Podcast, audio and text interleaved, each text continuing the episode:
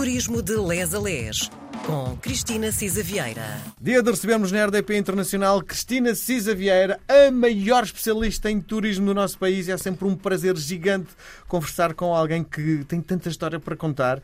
E é engraçado, viva, seja bem-vinda. É engraçado que estas coisas que as nossas conversas de, à volta do turismo são, eh, no fundo, estamos a contar histórias às pessoas. Eh, e é isso que, que me agrada imenso, porque eh, grande parte das pessoas acha que turismo, ou passar férias, é estar de papo para o ar. Não é, pois não. Viva Miguel, olá a todos. Isto é sempre, vocês já sabem que o Miguel me desarma com este, com este welcome drink. Não é drink, só temos aqui aguinha e café, vá. Mas, uh, mas é sempre esta simpatia enorme.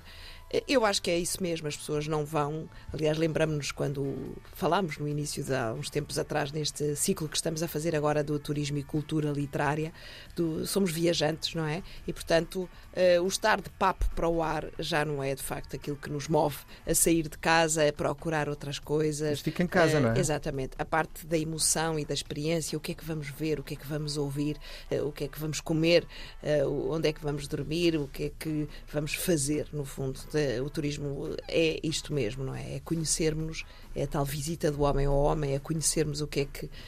algo mais do que vamos visitar e aí também conhecermos um bocadinho algo mais de nós, não é? Do que é que gostamos, o que é que procuramos, o que é que nos satisfaz. Uh, falando com alguns dos players que estão no mercado do turismo, uh, estão todos muito satisfeitos com os números uh, a crescer e há alguns já a avançar que estamos iguais a 2019.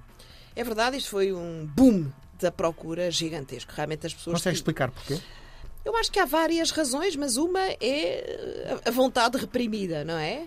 Uh, sempre que se tirou a tampa, as pessoas de facto puseram o pé no acelerador, fizeram as malas e lá vamos nós, não é? Esta vontade de viajar, este Wanderlust, não é? Que é a expressão alemã, uma vontade irreprimível de viajar, faz parte de nós, já, já é algo que. É por isso que o turismo tem tido este crescimento. Uh, e portanto, por um lado, foi isso, foi a vontade reprimida. Por outro lado, foi também a maior poupança. As famílias, de facto, porque não puderam consumir quer nos seus próprios países, quer fora, em razão do lockdown, tinham maior poupança e depois foi de facto este controle da pandemia. As pessoas sentiram maior segurança porque já estavam vacinadas, porque havia já algum conhecimento uh, sobre uh, a doença e alguma preparação para esse efeito. E portanto as três coisas juntas fizeram esta explosão. E como o Miguel diz, tivemos uh, realmente os últimos dados relativamente à taxa de ocupação, portanto dormidas e hóspedes são de julho do INE e uh, já em julho já uh, ultrapassámos em alguns destinos os dados de 2019 e a previsão uh, até ao final do verão verão, turismo, portanto, até ao final de setembro é boa. E depois vamos ver se efetivamente esta questão da inflação e de alguma repressão Uh, no consumo tem uh, impacto, mas, uh, por exemplo, um mercado que cresceu brutalmente, que é o mercado americano, enfim, é um mercado muito forte desse ponto de vista, não é? Sim, e tenho para lhe dizer que a Cristina é uma visionária, porque há quatro meses começámos a desenvolver os dois o chamado turismo literário, que agora isso teve agora uma expressão física, não é? Pronto, de facto foi um tema que entre os dois puxou, não é? Como Sim. leitores que somos, uh, e, e, e, turismo e cultura são indissociáveis. Uh, sem cultura não há turismo, e eu atrevo-me a dizer que sem turismo, sem procura a cultura também não sobrevive, não é? Uh, e portanto. Mas há três literário... dias, exatamente, há três dias foi inaugurado o site, não é? É, foi muito o site do Portugal Revisited, com base no, no naquilo no, que nós falámos nos exato, últimos no meses. centenário do nascimento do José Saramago. Como sabemos, o, o Turismo Portugal e a Fundação José Saramago promoveram um programa muito ativo de um, recuperar o livro que o José Saramago tinha feito da sua visita a Portugal e inclusive é com novos escritores desta nova geração.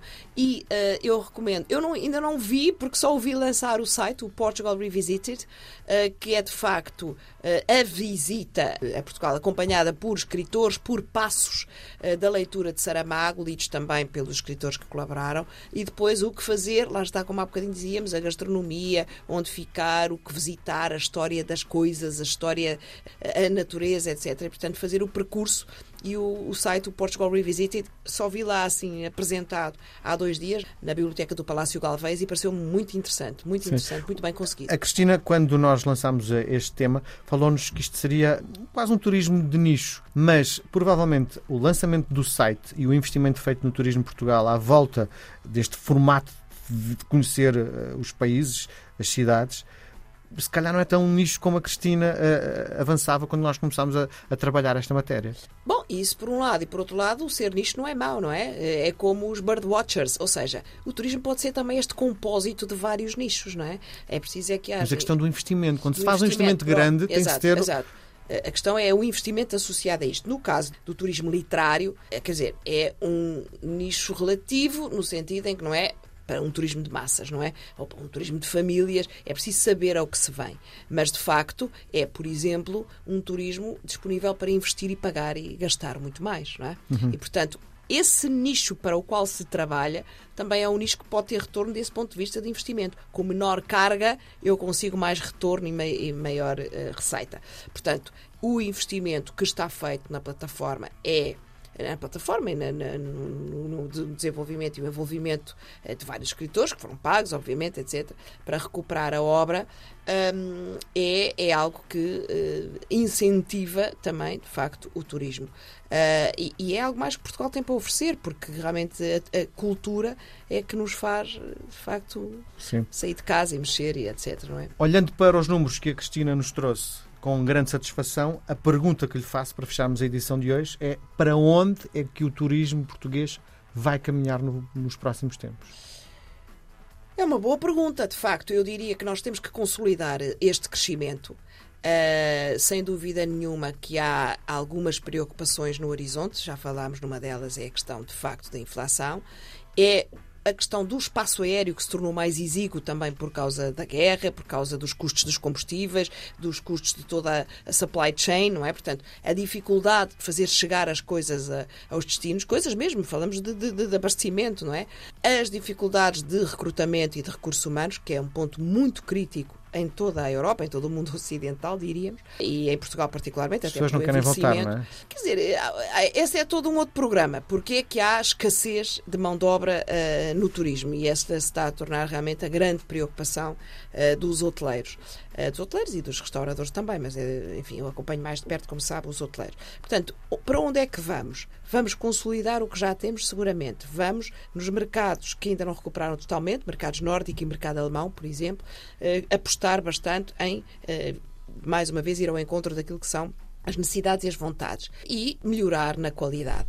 E isso significa investir em pessoas também e em recursos humanos, porque não é só a questão dos salários eh, que estão a crescer, é a questão também da flexibilidade de horários, de uma melhor gestão eh, da organização dos tempos eh, pessoais e, e, e, familiares versus tempos laborais, que é uma coisa que as pessoas valorizam imenso e que no turismo nem sempre é muito fácil, não é?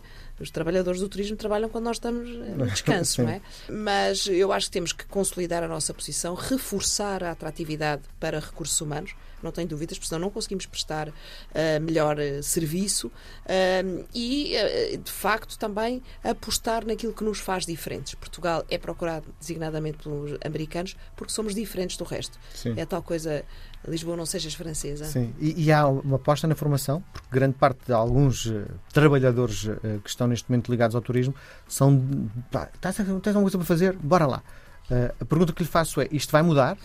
Eu acho que tem que mudar. Neste momento, a lei uh, dos estrangeiros mudou, uh, no sentido de, no perímetro da CPLP, uh, ser muito mais fácil o recrutamento de trabalhadores para, para o turismo, designadamente dispensando uma série de carga burocrática que era infernal.